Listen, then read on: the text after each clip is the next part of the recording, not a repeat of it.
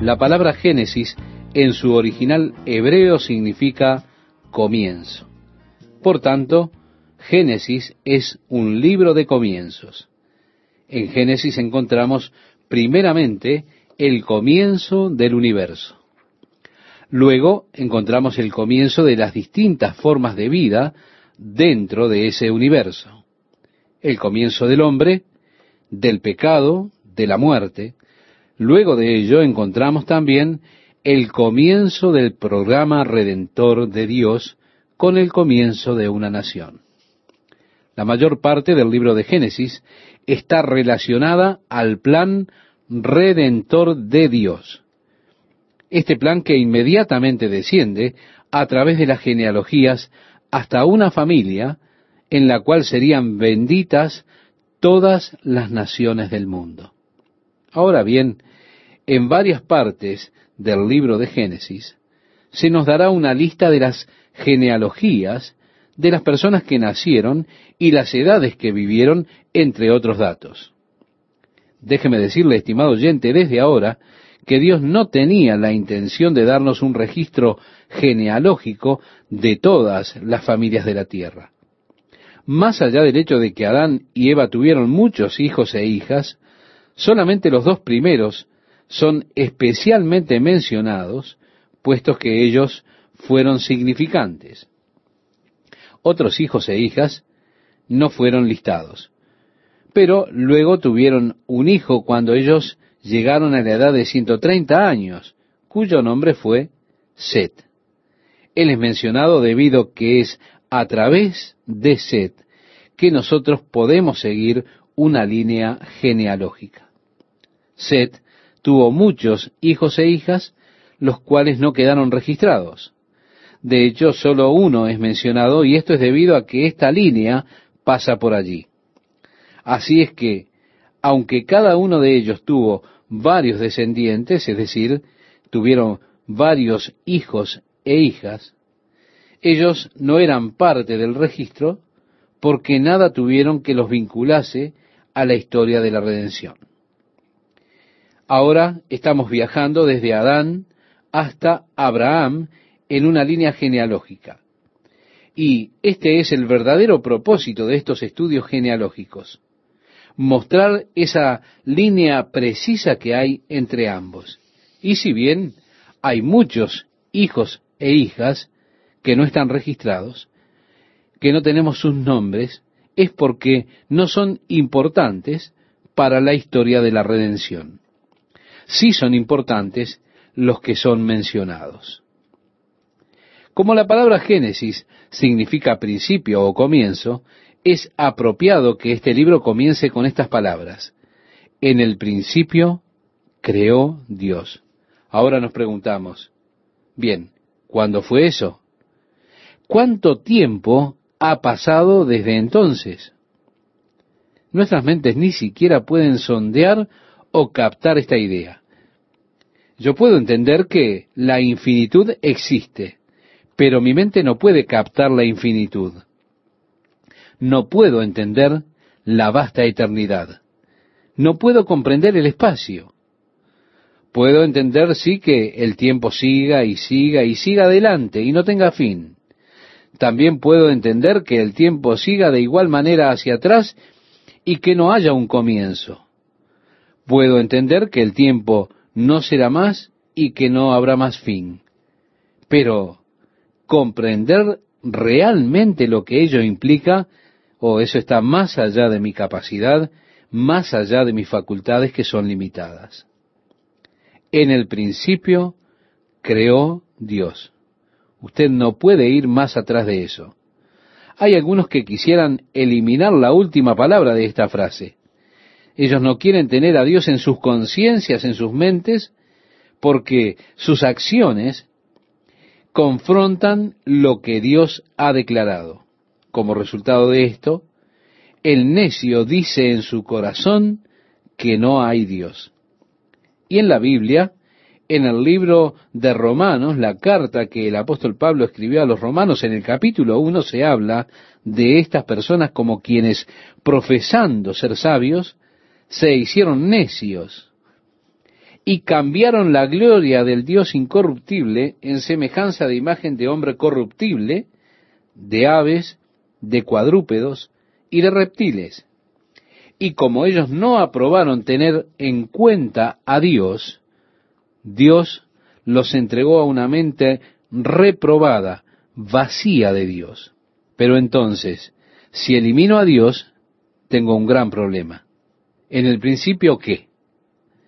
En el principio una masa de gases flotando en el espacio, bueno, eso no es el principio, porque me pregunto de dónde vino la masa de gases, de dónde vino el espacio. Bueno, cualquier niño podría preguntarle también de dónde vino Dios. Y para esta pregunta realmente no tenemos una respuesta totalmente adecuada. Simplemente sabemos que Él siempre existió, es autoexistente, ha existido desde el comienzo. Pero cuando digo en el principio creó Dios, reconozco que el universo entero no está aquí por una compresión de gases, explosiones, congelamiento o formación del sistema planetario y en particular de un planeta con condiciones atmosféricas e hidrológicas especiales, las cuales podrían hacer posible que se sustentara alguna forma de vida sobre él. Entonces digo, simplemente sucedió. Sucedió que la Tierra esté a 149 millones 450 mil kilómetros del Sol. Sucedió porque sí, que la atmósfera fuese una combinación de nitrógeno y oxígeno en un equilibrio, simplemente porque sí, de un 79% de nitrógeno con 20% de oxígeno y un 1% de varios otros gases. Sucedió porque sí, que hubiese alrededor de la Tierra una capa llamada la capa de ozono. Y bueno, también sucedió simplemente porque sí, que haya habido una fuerza gravitacional que circula alrededor de la Tierra, protegiéndola también de los rayos cósmicos. Todo porque sí. Y porque sí que hubiese dos tercios de agua y un tercio de masa terrestre, que sucediese en dicha superficie de agua de algún modo una fortuita combinación de moléculas, de proteínas que se unieron en el tiempo justo, en el lugar indicado, en las proporciones correctas y bajo la presión y el calor necesarios, etcétera, etcétera. Y así, espontáneamente, surgió la primera célula. Pero, ¿qué probabilidad hay de que esto ocurra? Mire, si se pone a analizar esto, se dará cuenta de que las probabilidades son extremadamente escasas. De hecho, las probabilidades son tan magníficas que no es posible que todo haya ocurrido porque sí. Dentro del universo, claramente podemos identificar un diseño. Al mirar el cuerpo humano, vemos un diseño al estudiar varias de sus características. Por ejemplo, el flujo sanguíneo, el sistema nervioso y todos sus aparatos que Dios ha construido dentro, todo chequeado y en armonía. Todo ello, estimado oyente, clama por un diseñador. Podríamos decir, en el comienzo, el diseñador. Es lo mismo que decir en el principio Dios, un ser inteligente y sobremanera sabio. Esto para mí, créame, es mucho más sencillo de entender que la posibilidad de una serie de combinaciones fortuitas, dado que para que éstas sucedan, las probabilidades, créame, son muy remotas. Pero si le interesa profundizar y quiere estudiar acerca de la primera molécula de proteína, encontrará que los factores probables son tan grandes que si le diésemos, como ellos lo creen, ¿verdad? Diez mil millones de años. Vamos a darle ese tiempo. Mire, aún así, sería insuficiente el tiempo para conjugar las condiciones y las circunstancias apropiadas para que accidentalmente se pusiesen juntas y diesen lugar a la primer molécula de proteína. O si se trata de negar la existencia de Dios en el comienzo, entonces no se tienen bases para comenzar y usted se quedará sin ningún fundamento. En el principio creó Dios. La Biblia no nos dice cuándo fue eso, solo dice el principio. En el principio creó Dios los cielos y la tierra. La palabra creó es en hebreo la palabra bará, que habla de crear algo desde la nada, y eso es una capacidad que sólo la posee Dios. El hombre no puede crear desde la nada, no puede vará. Simplemente de la nada no podemos hacer ninguna cosa. Creamos con la idea de asá. Esta palabra hebrea es ensamblar. Se trata de poner juntos los materiales ya existentes. Esta palabra es usada en muchos de los actos creativos aquí en el libro de Génesis. Ensamblar materiales que ya existían. Pero estos materiales usados para ensamblar originalmente fueron creados. Y preguntamos, ¿cuánto tiempo hacía de ello? Esto tampoco lo sabemos. En el principio creó Dios los cielos y la tierra. Y la tierra estaba desordenada y vacía, y las tinieblas estaban sobre la faz del abismo, y el Espíritu de Dios se movía sobre la faz de las aguas. No es consistente con la naturaleza de Dios crear algo que esté desordenado y vacío, crear algo devastado y desolado. Por lo tanto, muchos escolásticos ven una brecha de tiempo entre los versículos 1 y 2 de Génesis. Una brecha entre en el principio creó Dios los cielos y la tierra y el próximo versículo que declara que la tierra estaba desordenada y vacía y las tinieblas estaban sobre la faz del abismo. En el libro del profeta Isaías, en el capítulo 45, se declara que Dios no creó la tierra sin forma ni vacía, sino que la creó para ser habitada. Ahora bien, hay varias escuelas de pensamiento en lo concerniente a la creación, y cada una de ellas tiene sus problemas peculiares. Hay argumentos tanto a favor como en contra. Está lo que se ha dado en llamar la evolución teísta o teística, la cual reconoce que Dios comenzó todo, pero luego lo dejó en libertad de que evolucionara. Es decir, creó la primer molécula de proteína, pero luego la dejó para que evolucionara en muchas formas de vida. Reconocen a Dios en el comienzo, pero luego es un Dios que es removido de su creación porque ahora la creación desarrolla su propio proceso evolutivo sin que la mano de Dios intervenga allí. Está también la teoría de que todo esto sucedió entre seis mil y diez mil años y que el universo no es tan antiguo como diez mil millones de años. Todas las suposiciones de los hombres acerca de la duración de los periodos de tiempo no son más que esto, suposiciones de hombres. Estas no están basadas en pruebas algunas, son simplemente teorías. Y que en realidad el universo es extremadamente joven, contrario a la idea de un universo con millones de años como se suponía.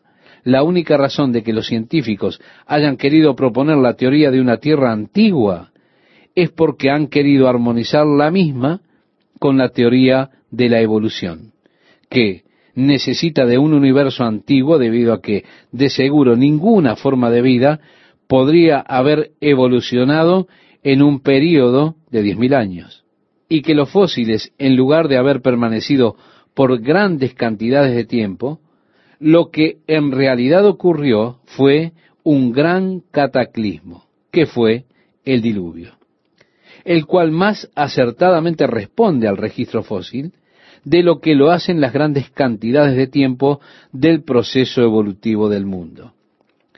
Es interesante que tal cual sabemos, actualmente no hay fósiles incrustados en los estratos terrestres, que la mayor parte de los mamíferos formas vegetales y demás se desintegran y se descomponen. Además, no hay ya más fósiles en el lecho oceánico.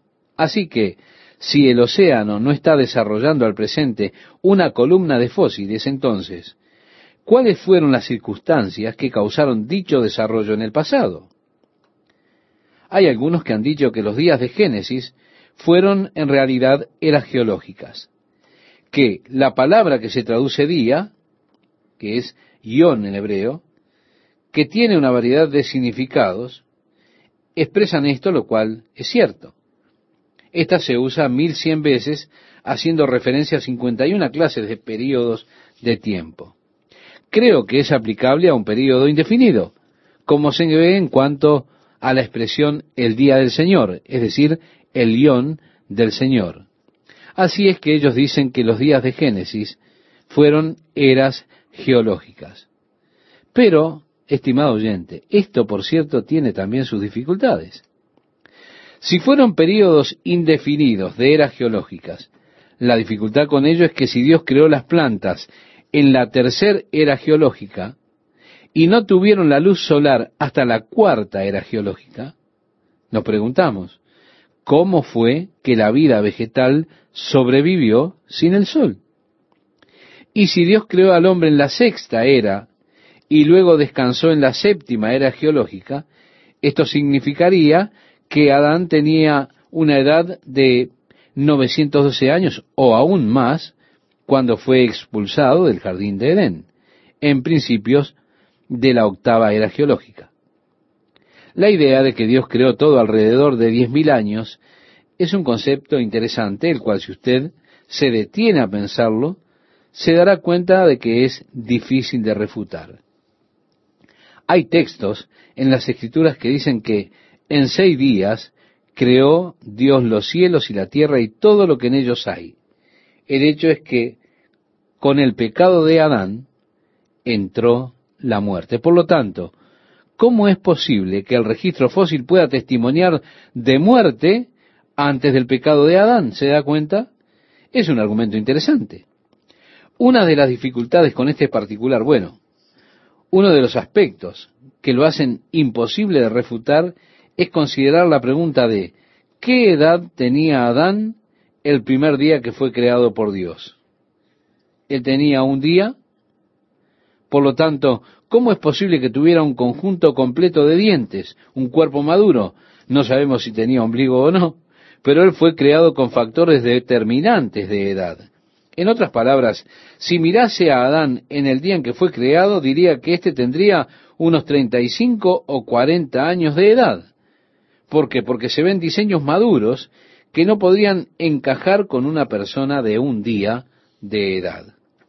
Así que, al momento de su creación, éste tenía factores determinantes de edad.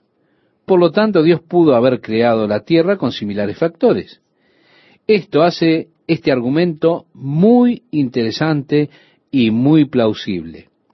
Pero una de las dificultades que veo es que no se da mucha oportunidad para entender la creación de los ángeles.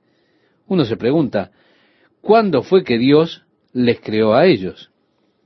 Si vemos cuando Dios viene a Job y le desafía, esto lo podemos encontrar en el capítulo 38 del libro de Job, Dios le dice a Job, ¿dónde estabas tú cuando yo fundaba la tierra, cuando alababan todas las estrellas del alba y se regocijaban todos los hijos de Dios?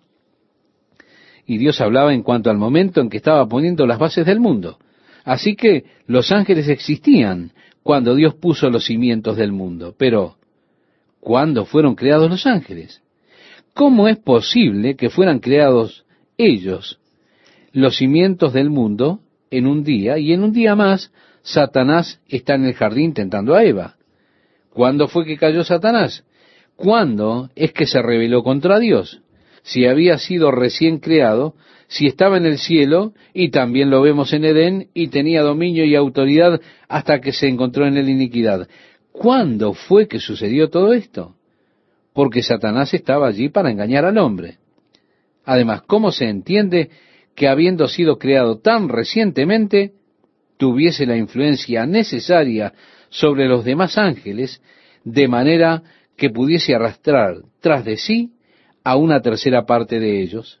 Bueno, esto presenta una dificultad para mí en cuanto al concepto de que la Tierra tenga tan solo seis mil o diez mil años. Lo que se conoce como la teoría de la brecha es, a mi parecer, una explicación muy creíble, por supuesto, no sin sus problemas. Pero creo que estos problemas son solucionables. Mirándolo desde la teoría de la brecha, en el principio creó Dios los cielos y la tierra, podemos preguntarnos, ¿cuánto tiempo hace? Concluimos en que no lo sabemos. Cuando Dios creó los cielos y la tierra, también creó los seres angelicales. Él creó la tierra para ser habitada, por tanto había habitantes en ella.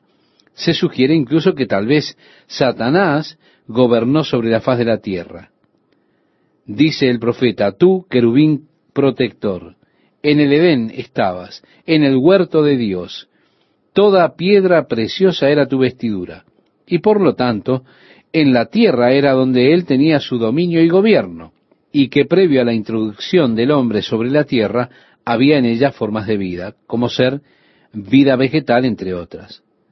Pero la tierra estaba. Esta es una posible interpretación del hebreo en el verso 2 para la frase y la tierra era. Y la tierra estaba desordenada y vacía. Como estaba desordenada y vacía, se sugiere que cuando Satanás se rebeló, la ira de Dios fue liberada y la tierra fue puesta en una clase de frío profundo. Y las tinieblas estaban sobre la faz del abismo y el Espíritu de Dios se movía sobre las aguas, continúa el relato bíblico. La tierra fue cubierta con agua, congelada y dejada a un lado por un período de tiempo, y allí tenemos, según expresan, la gran era de hielo. Existe mucha evidencia que demuestra que la Tierra surgió de la última edad de hielo, en menos de diez mil años. Para esto les sugiero leer el libro Mundos en colisión, escrito por Emanuel Velikovsky. En este libro tan particular, él señala el hecho que, por cierto, es interesante, que se está creando un cañón a causa de las cataratas del Niágara. Este cañón se está creando en una proporción constante de 30 centímetros al año. La gran cantidad de agua de las cataratas está erosionando la roca que se encuentra debajo de la superficie. El cañón que se ha formado es de más de dos kilómetros y sería prueba de que en la temprana época de la regresión glacial el flujo de agua se podría concebir como mucho mayor en este periodo del que se tiene al presente. De manera que la proporción de erosión pudiera haber sido mayor en vez de ser menor.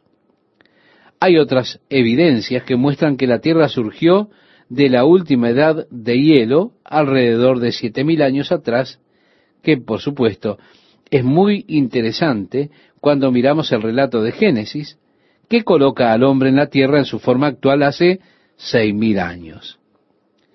¿Qué clase de vida existió en la tierra antes de la destrucción? No lo sabemos. Dios no lo dice. Pero el hombre en su forma actual ha existido en la tierra por seis mil años desde los tiempos de Adán. Es así que los seguidores de la teoría de la brecha ven Génesis 1.1 como la creación original y el resto de Génesis como un proceso de recreación cuando Dios comenzó a recrear la tierra para poner al hombre en ella. Es realmente una teoría muy interesante. Seguramente contestaría todas las interrogantes de los científicos que tratan de probar que la Tierra ha estado aquí por varios millones o billones de años. Y ciertamente no estaría en disonancia con lo que Dios ha dicho aquí en Génesis capítulo 1, versículo 1. Es interesante que cuando Noé salió del arca luego del diluvio, cuando los habitantes de la tierra fueron destruidos por éste, el mandato de Dios a Noé fue que repoblara la tierra. El mismo mandato que Dios les dio a Adán y Eva. El mandato de repoblar la tierra. Eso nos da a entender una preexistencia de formas de vida. Pero el hombre, su forma actual, ha existido por seis mil años y no hay forma de que alguien pueda probar que esto no sea verdad. Así que nosotros leemos en Génesis y vamos al capítulo 1, al comienzo, y encontramos a Dios creando los cielos y la tierra. En el versículo 2 vemos a la tierra sin forma y vacía y cubierta de tinieblas, y vemos el Espíritu de Dios que se movía sobre la faz de las aguas. En el versículo 3 se muestra el comienzo de los actos creativos de Dios. Yo quiero que usted note esto. En el principio creó Dios los cielos y la tierra, lo cual incluye, por supuesto, las estrellas. Pero veamos lo primero que Dios declara, ya que la tierra estaba cubierta de tinieblas. Y dijo Dios, sea la luz, y fue la luz. Ahora, podría ser que la tierra estaba en una nebulosa oscura y que no había luz viniendo hacia la tierra. Que en esa oscuridad, esa oscura nebulosa, la tierra se congeló. Esta es la gran era de hielo, o la gran edad de hielo. Es interesante que cuando observamos los días de la creación, esas formas de vida, como la vida vegetal que podría sobrevivir en la tierra durante la era de hielo, se habla no de haber sido creada, como determina la palabra hebrea bará, sino de ser ensamblada, como nos dice la palabra hebrea asá, un ensamblaje. Pero de las formas de vida que no podrían sobrevivir a la gran edad de hielo, se usa la palabra bará como siendo creados. Hay muchas especies que podrían sobrevivir una era de hielo. Simplemente necesitan el ambiente apropiado para florecer fuertes nuevamente. La zona donde está nuestra iglesia, por ejemplo, es una zona desértica. Hace unos años hubo una tormenta inusual y el lago, que había estado seco por años, repentinamente estaba lleno de agua. Y lo siguiente que los habitantes del lugar notaron fue que había en el lago una especie de camarón. De algún modo esta especie se encontraba aún allí en la tierra, cuando el agua llegó. Eso fue todo lo necesario para que esta forma inactiva de vida saliera adelante. Hay muchas especies que pueden sobrevivir, hay otras que no. Cuando pensamos en las especies que no pueden sobrevivir una era de hielo, entonces volvemos a la palabra vará, como que Dios comenzó a formar o crear de la nada las formas de vida que no pudieran sobrevivir la era de hielo. Dios dijo, sea la luz. La remoción de esos gases oscuros que nosotros no entendemos, pero sabemos que existen en el universo, que parecen apagar la luz. Las nubes oscuras del universo. Cubierto por esta nube, habría frío. Podría haber en esta órbita una masa congelada con cuya remoción apareció la luz. Y vio Dios que la luz era buena, y separó Dios la luz de las tinieblas. Yo estoy seguro que cuando esta historia fue contada y cuando Moisés escribió los registros existentes, ellos no comprendieron las implicaciones científicas de separó Dios la luz. Pero en nuestros días, con los adelantos de la ciencia moderna, hemos aprendido cómo dividir la luz. Y la luz puede ser dividida en muchas cosas. En el espectro hay división de luz. E incluso sabemos que hay en un extremo del espectro luz que el ojo humano no puede ver en las ondas ultravioletas. En el otro extremo del espectro hay otra luz que no se puede ver en la división infrarroja la oscuridad solo muestra las limitaciones de la visión. Y la luz es dividida en la oscuridad, en las ondas infrarrojas o ultravioletas, en ambos extremos del espectro. Pero dentro del espectro hay muchas divisiones de luz. La luz se divide entre luz, color y sonido. Las tres son básicamente lo mismo vibraciones en diferentes frecuencias. Reduzca la velocidad de las frecuencias y de las vibraciones y las podrá tener audiblemente. Auméntelos y podrá ver colores. Y así es la división de la luz. Una declaración muy interesante, ¿verdad?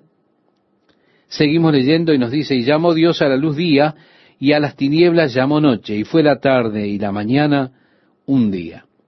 Así es que en el primer día si es que usted acepta el proceso de recreación, la Tierra salió de la oscuridad de los gases y todavía envuelta en niebla, usted podría distinguir entre la tarde y la mañana, o la noche y el día. Luego dijo Dios, haya expansión en medio de las aguas. La palabra expansión, estimado oyente, en hebreo es raquilla, lo que significa una expansión ilimitada. Para mí esto está describiendo el espacio, que es una expansión sin límites. Haya expansión en medio de las aguas, y separe las aguas de las aguas. E hizo Dios la expansión, y separó las aguas que estaban debajo de la expansión de las aguas que estaban sobre la expansión. Y fue así. Y llamó Dios a la expansión cielos. Y fue la tarde y la mañana, el día segundo. Así fue la creación de la atmósfera alrededor de la tierra, pero por sobre la atmósfera Dios puso una gran capa de agua. Esa agua suspendida en la atmósfera, por encima de la tierra, habrá incidido tremendamente en el clima de la tierra. Habría causado un clima similar en toda la tierra. Significaría que no tendríamos tormentas violentas. Significaría que tendríamos un clima cálido en todas partes, incluso en las regiones polares. Esto seguramente explicaría el descubrimiento de los mamuts en Siberia, que estaban incrustados, intactos en el hielo, que en algún momento de la historia vivieron en una jungla tropical, ya que cuando los expertos los abrieron, encontraron vegetación tropical en sus aparatos digestivos. Se podría considerar que en un tiempo existió selva en el Polo Sur, porque se han encontrado depósitos de carbón a 61 kilómetros por debajo del hielo. Esta capa de agua alrededor de la Tierra probablemente también la protegía de las radiaciones cósmicas que están constantemente bombardeándola. También la Tierra habría sido protegida por esa gran fuerza magnética que existía en ese momento y que rodeaba el planeta. La Tierra está rodeada por un campo magnético. Hace 136 años, un científico holandés fue el primero en medir ese campo magnético. Se ha descubierto que cada año el campo magnético va disminuyendo a un ritmo constante. Es el factor de envejecimiento más grande en lo que respecta a la Tierra. No tenemos datos que observar más allá de 135 años hacia atrás. Pero este campo magnético alrededor de la Tierra se ha estudiado por 135 años y nos encontramos con que está decreciendo rápidamente. Este campo magnético alrededor de la Tierra es muy importante para la vida.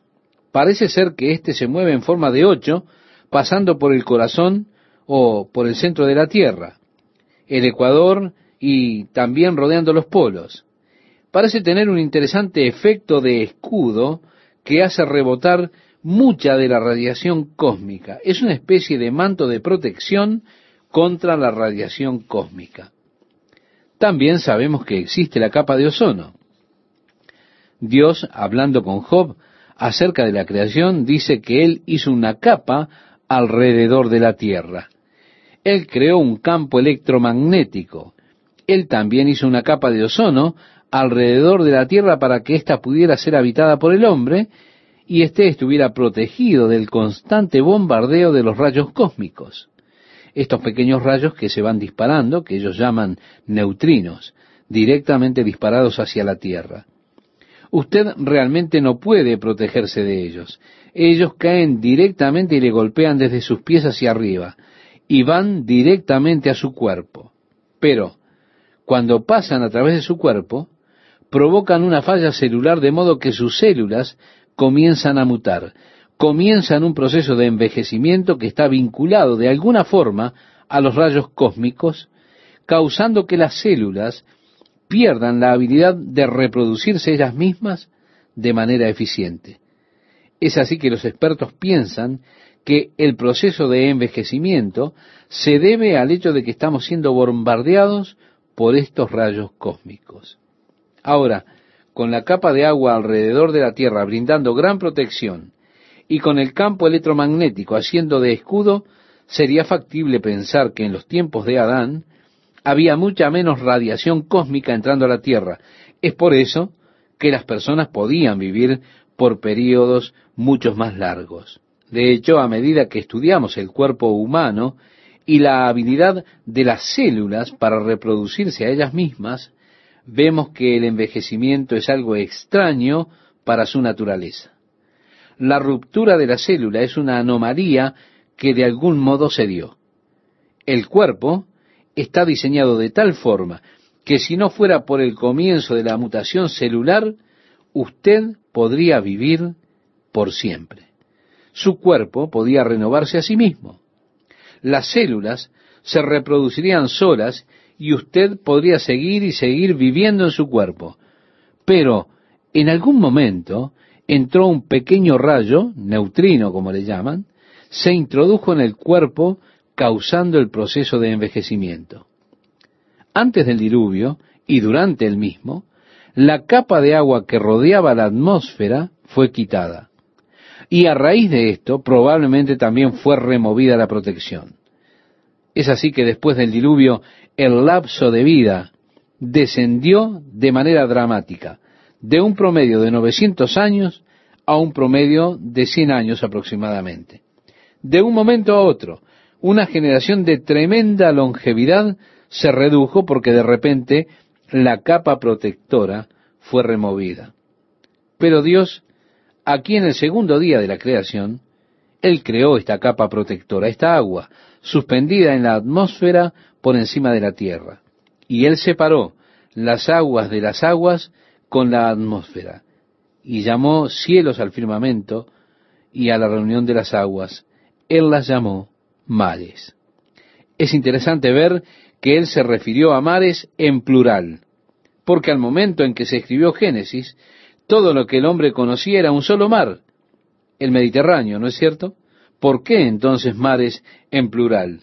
Porque Dios sabía que existían diferentes tipos de aguas, distintos océanos y mares. ¿Quién escribió Génesis? Es comúnmente aceptado que fue Moisés su autor, pero también es cierto que Moisés tuvo que obtener su material de algún lugar. Es concebible la idea de que el mismo Adán escribiera el primer registro de este libro. Yo estaba investigando algunas de las edades aquí en el capítulo 5 y me percaté de un pequeño pero interesante detalle. Y es que Adán aún vivía cuando el padre de Noé nació. Fueron contemporáneos por muchos años. Así que es muy posible que el padre de Noé haya escuchado directamente de Adán acerca del jardín del Edén y cómo ellos habían sido echados del jardín, cómo el ángel fue puesto allí. Y Lamec le contó todo esto a su hijo Noé. Noé lo contó a sus hijos Sem, Cam y Jafet. Y Sem aún vivía en la época en que nació Abraham. Así que usted no tiene la historia pasando por muchas manos para llegar hasta Abraham. Dijo también Dios, júntense las aguas que están debajo de los cielos en un lugar, y descúbrase lo seco. Y fue así. Y llamó Dios a lo seco tierra, y a la reunión de las aguas llamó mares. Y vio Dios que era bueno. Después dijo Dios, produzca la tierra hierba verde, hierba que dé semilla, árbol de fruto que dé fruto según su género, que su semilla esté en él sobre la tierra. Y fue así. Bien, la clave aquí, estimado oyente, en este pasaje es la hierba, los vegetales y los árboles reproductores según su género. Nunca se ha podido refutar esto. Los hombres han estado plantando granos de trigo por milenios y aún han de continuar haciéndolo, puesto que al plantar el grano de trigo, éste produce un tallo que crece de él. Son plantas portadoras de semillas de su propia especie. Cada una posee su pequeño código intrínseco, el cual puede producir una planta de su misma especie. Esto es fascinante, ¿no es cierto? Comenzamos a vislumbrar algo del genio inventivo de Dios produciendo semillas que a su vez se reproduzcan según su género. Pero Para esto es necesario que dichas semillas se propaguen a sí mismas hacia otras áreas. Algo que siempre me ha fascinado es ver las variadas formas en que Dios ha diseñado las semillas para que se propaguen ellas a sí mismas. Hay unas semillitas pequeñas que crecen en las piñas de los pinos, que si cayesen justo debajo de este árbol, probablemente no sobrevivirían mucho tiempo, puesto que el pino madre absorbe demasiados nutrientes del suelo, no dejando espacio para que ésta crezca, como así tampoco habría la suficiente luz. Por lo tanto, estas semillas necesitan desprenderse a cierta distancia de su madre. Entonces, ¿qué fue lo que hizo Dios? Él diseñó una pequeña ala que está situada sobre la semilla. Y cuando la piña se seca, ésta se empieza a abrir y las semillas caen libremente. Pero, con la ayuda de esa ala, comienzan a rotar como lo harían las aspas de un helicóptero, llevándola lo suficientemente lejos del pino. De manera que, cuando aterriza, esta semilla ha encontrado un lugar apropiado para crecer como un nuevo pino. Un maravilloso accidente, ¿verdad? Me pregunto, ¿cuánto tiempo habrá pasado hasta que el pino decidió, bueno, tengo que echar mis semillas lejos y para esto debo desarrollar un ala sobre cada semilla? Hay otras semillas que cuando las vainas se secan, explotan, lo cual hace que las semillas salgan despedidas por el aire. Son la clase de semillas conocidas como explosivas. Luego tenemos otras que ponen un garfio en un extremo de las mismas. Y cuando usted o algún animal caminan, esa pequeña semilla se adhiere a sus pantalones para dar un paseo gratis o se enganchan en sus medias de manera que usted sienta una irritación en el tobillo, produciendo ello que usted se incline para sacársela y así arroja la semilla al suelo. ¿Ve? Usted está ayudando a esa semilla a propagarse. Existen otras semillas, por su parte, que desarrollan una especie de pegamento de secado rápido, al momento que entra en contacto con usted, ella se adhiere. Pero cuando el pegamento se seca, la semilla cae, permitiendo así su propagación. Otras semillas, curiosamente, se cubren a sí mismas con un almíbar delicioso y un poco de pulpa sustanciosa, de manera que un oso come de esta fresa y más tarde propaga la semilla a otra zona. Las maneras en que las semillas están diseñadas para propagarse a sí mismas son fascinantes de verdad. Hay una clase de semillas que construyen un paracaídas. Simplemente extienden el paracaídas por encima de ellas y esperan a que un viento venga. Este viento llega, levanta la semilla, así que usted la puede ver flotando por el aire. Está en dirección a alguna zona en donde ella se propague a sí misma. Allí donde el viento le arroje. Luego se plantará y comenzará a crecer. La semilla de coco. La semilla de coco es una semilla también fascinante. Realmente ha conquistado el Pacífico Sur. Ha puesto por encima una cáscara resistente al agua, de modo que cuando los huracanes soplasen, el coco caiga al suelo o bien en el agua, y así es transportado sin inconvenientes debido a esa caparazón a prueba de agua.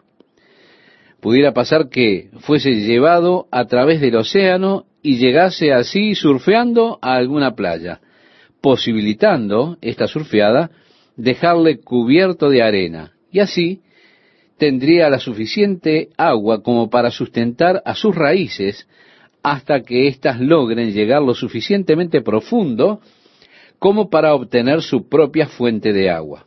Desde luego, el pequeño cocotero crecerá y comenzará a propagarse por las islas del Pacífico Sur. Semillas portadoras de fruto, de vegetales y de hierbas de su propio género. Qué testimonio del genio creativo de Dios en su creación, tal como la Biblia lo dice. Los cielos cuentan la gloria de Dios, y el firmamento anuncia la obra de sus manos. Un día emite palabra a otro día, y una noche a otra noche declara sabiduría. No hay lenguaje ni palabras, ni es oída su voz. Ahora, si mira a su alrededor, Dios le hablará del pasto, los vegetales, las flores, árboles, toda su creación. Cuando usted estudia y ve la sabiduría con que Dios ha diseñado las hojas para obtener y transformar los rayos del sol en energía, el proceso de fotosíntesis por medio del cual el sol se transforma en energía que alimenta al árbol, verá cuán asombrosos son sus caminos. Verá cuán maravillosa es la creatividad de Dios. Cuando cuando vea las distintas formas de vida. Seguimos leyendo y nos dice Génesis, produjo pues la tierra hierba verde, hierba que da semilla según su naturaleza, y árbol que da fruto, cuya semilla está en él según su género. Y vio Dios que era bueno. Y fue la tarde y la mañana el día tercero. Dijo luego Dios, haya lumbreras en la expansión de los cielos para separar el día de la noche, de señales para las estaciones, para días y años. La palabra que se traduce aquí por lumbrera es la palabra hebrea maor. Note que la palabra luz en hebreo es la palabra or. Ahora, la palabra maor implica portador de luz. Por tanto, podríamos leer, hayan portadores de luz en la expansión de los cielos para separar el día de la noche y sirvan de señales para las estaciones, para días y años. Por lo tanto, nuestro tiempo es calculado por el Sol y la Luna. Y en general se piensa que originalmente la rotación alrededor del Sol fuera de un año de 360 días. Esto era lo que el calendario babilónico indicaba, y hay mucha evidencia de esto en los calendarios mayas, incaicos, chinos, los cuales se basaban en un calendario de 360 días. De algún modo, la órbita de la Tierra cambió alrededor del Sol y ahora es de 365 días, 5 horas, 48 minutos, 45 segundos y 98 centésimas de segundos. Ahora, ¿qué produjo tal cambio? No estamos seguros, por cierto. Emanuel Berikowski, en su libro Mundos en colisión, deja entrever la teoría de que fue la introducción de Venus como planeta de nuestro sistema solar lo que causó el cambio de órbita de la Tierra alrededor del Sol. Yo no lo sé, es muy posible, pues él presenta argumentos muy interesantes. Con todo, nuestro año se mide por el tiempo que le toma a la Tierra rotar alrededor del Sol.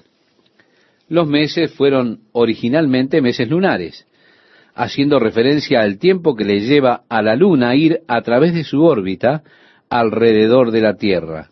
O sea que están puestos como señales para las estaciones, para días y años. Esto también se vuelve muy interesante, ¿verdad, estimado oyente?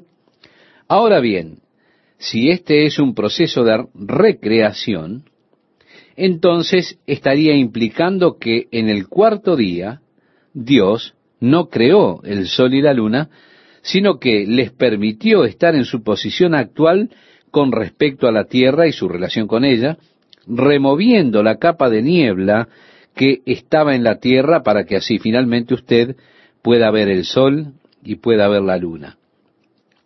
Tenemos tardes y mañanas en las cuales no podemos ver el sol. Días nublados, días nublados a veces desde la mañana hasta la noche, pero con todo puedo saber que aún es de día, ¿por qué? Porque hay luz, a pesar de que no veo la lumbrera. Del mismo modo, sé que es de noche porque está oscuro, no importando si hay una nube que cubra la luna. Esta nube de niebla pudo haber sido quitada el cuarto día, de manera que las lumbreras se hicieran visibles. Es difícil explicar cómo fue posible que hubiesen habido tardes y mañanas sin la rotación de la Tierra sobre su eje y sin el Sol en su posición desde el versículo 1, y siendo creado recién hacia el día cuarto. ¿Cómo fue que se dieron las tardes y mañanas de los tres primeros días? Eso es lo que nos preguntamos. Así que en esto se lo podría dar por cierto a la teoría de la brecha que dice que los cielos y la tierra fueron creados en el versículo 1. Esto es un raconto de la recreación con la niebla removida, el sol y la luna haciéndose visibles y siendo utilizadas para señalar los años, los meses como indicadores del tiempo. La lumbrera mayor para que señorease en el día y la lumbrera menor para que señorease en la noche. Como sabemos, la luna no posee luz propia. No obstante, no está en conflicto con las escrituras, simplemente se le llama portador de luz. Un espejo puede ser en cierto sentido un portador de luz, tal como lo es la luna. Encajaría bien con la palabra hebrea mayor. No necesariamente tiene que significar una fuente de luz. Seguimos leyendo y nos dice en Génesis, hizo también las estrellas. Dios las puso en la bóveda del cielo para alumbrar sobre la tierra, para dominar en el día y en la noche, y para separar la luz de las tinieblas. Y vio Dios que esto era bueno. Y fue la tarde y fue la mañana del cuarto día. Entonces dijo Dios, produzcan las aguas innumerables seres vivientes, y haya aves que vuelen sobre la tierra en la bóveda del cielo. Y creó Dios los grandes animales acuáticos, todos los seres vivientes que se desplazan y que las aguas produjeron según su especie, y toda ave alada según su especie. Vio Dios que esto era bueno, y los bendijo diciendo, Sed fecundos y multiplicaos. Llenad las aguas de los mares, y multiplíquense las aves en la tierra. Y fue la tarde y fue la mañana del quinto día al adentrarnos en la creación de la vida animal, en el día quinto, miremos primeramente las formas de vida en las aguas. Produzcan las aguas innumerables seres vivientes. Al verter formas de vida en las aguas, vemos de nuevo el diseño y la variedad. Me gusta mucho practicar buceo con snorkel. Me gusta ver la tremenda variedad de peces y formas de vida. Pero hay una enorme cantidad de estas que no puedo ver las aguas están repletas de formas de vida. Con frecuencia me pregunto, ¿por qué Dios hizo peces tan extraños y otros de colores tan bellos? Bien, me anima el hecho de que Dios no tenga que estar limitado a un diseño en particular. A Dios seguramente le gusta la variedad. Él hace cada copo de nieve diferente. Cada uno de ellos guarda un diseño perfectamente geométrico. Con todo, no hay dos de ellos iguales. Entre los miles de millones que caen cada año, Dios se complace con la variedad, no hace dos iguales. Es tan bello verlos bajo la mirada de un microscopio y poder así apreciar sus diseños y patrones geométricos. De igual manera, de entre los millones de personas, existen algunos que se parecen entre sí. Y aún así, cuando tratas con gemelos, luego de un tiempo de estar con ellos puedes identificar quién es quién, puesto que existen diferencias entre cada persona. Disfruto al ver esos pequeños insectos alocados sin tener que saber qué son o hacia dónde se dirigen. Es más, me pregunto si ellos saben hacia dónde se dirigen. Con todo ellos saben volar. Lo hacen en patrones erráticos y en ocasiones hasta pueden ser molestos. De vez en cuando aterriza. Lo hacen a menudo cuando estoy leyendo la Biblia. Y yo simplemente los miro, los estudio, y al momento que pienso, maravillosa pequeña criatura, puedes volar, tienes algo que yo no tengo, estás tan bien construida que puedes volar en cualquier momento desde esta página. Y podemos referirnos a la gran variedad de moscas. Sí, sé que usted las detesta, pero qué diseños tan fabulosos. ¿Sabía que ellas pueden volar hacia atrás? Tienen la habilidad de cubrirse con sus alas y volar en dirección hacia atrás. Cuando usted las ve, se puede dar cuenta que ellas pueden salir en distintas direcciones y luego pueden aterrizar en el techo. Y yo siempre me pregunto, ¿qué tan cerca del techo llegan antes de ponerse en posición inversa para aterrizar con sus patas sobre éste? Cuán infinita es la sabiduría de Dios, cuán grande es su creatividad en todas estas formas de vida que vemos. Tenemos pues las formas básicas de vida, las de los vegetales creados en el día tercero. Ahora, en el día quinto tenemos formas más complejas. Las plantas necesariamente se arraigan. Cada una de las raíces es un laboratorio químico, el cual es capaz de extraer del suelo los nutrientes que necesita cada planta en particular. Están capacitadas para diferenciar entre elementos químicos. Conoce los que necesita la planta que está sobre la superficie buscando la humedad. Es maravilloso, es simplemente maravilloso. Pero nos extendemos ahora a formas más complejas aún, formas de vida que no están arraigadas, sino que son más independientes. No están aferradas al suelo, son móviles. Todo el ciclo creado por Dios es realmente maravilloso. El mar repleto de vida, luego los aires y sus muchas variedades de aves que Dios ha creado, junto con las habilidades que éstas tienen. Siempre me ha fascinado ese pequeño pájaro hawaiano que entra en la cadena Elísea para buscar compañerismo. Durante el verano despegan de Hawái y vuelan hacia Alaska para habitar juntos. Allí construyen sus nidos, dejan sus huevos, los protegen y protegen luego a los eh, polluelos más jóvenes. Luego llega el invierno y por supuesto no quieren pasar el invierno en Alaska. ¿Y quién los puede culpar por eso, verdad? Por tanto, despegan desde miles de kilómetros sin ningún tipo de equipaje, sin aprovisionar combustible en los tanques, sin compases de navegación, y entonces salen y van directamente hacia Hawái. Muchas veces se topan con tormentas fuertes, a veces con vientos de más de 300 kilómetros por hora, a los que por supuesto le presentan batalla, hasta que, hasta que encuentran el camino para salir. Usted me podrá decir que saben reconocer el camino porque ya lo volaron con anterioridad. Pues, ¿cómo lo saben? Algunos piensan que tienen una especie de dispositivo que se ajusta al campo magnético de la Tierra. Yo no lo sé. Pero en realidad ellas no van siguiendo siempre el mismo camino.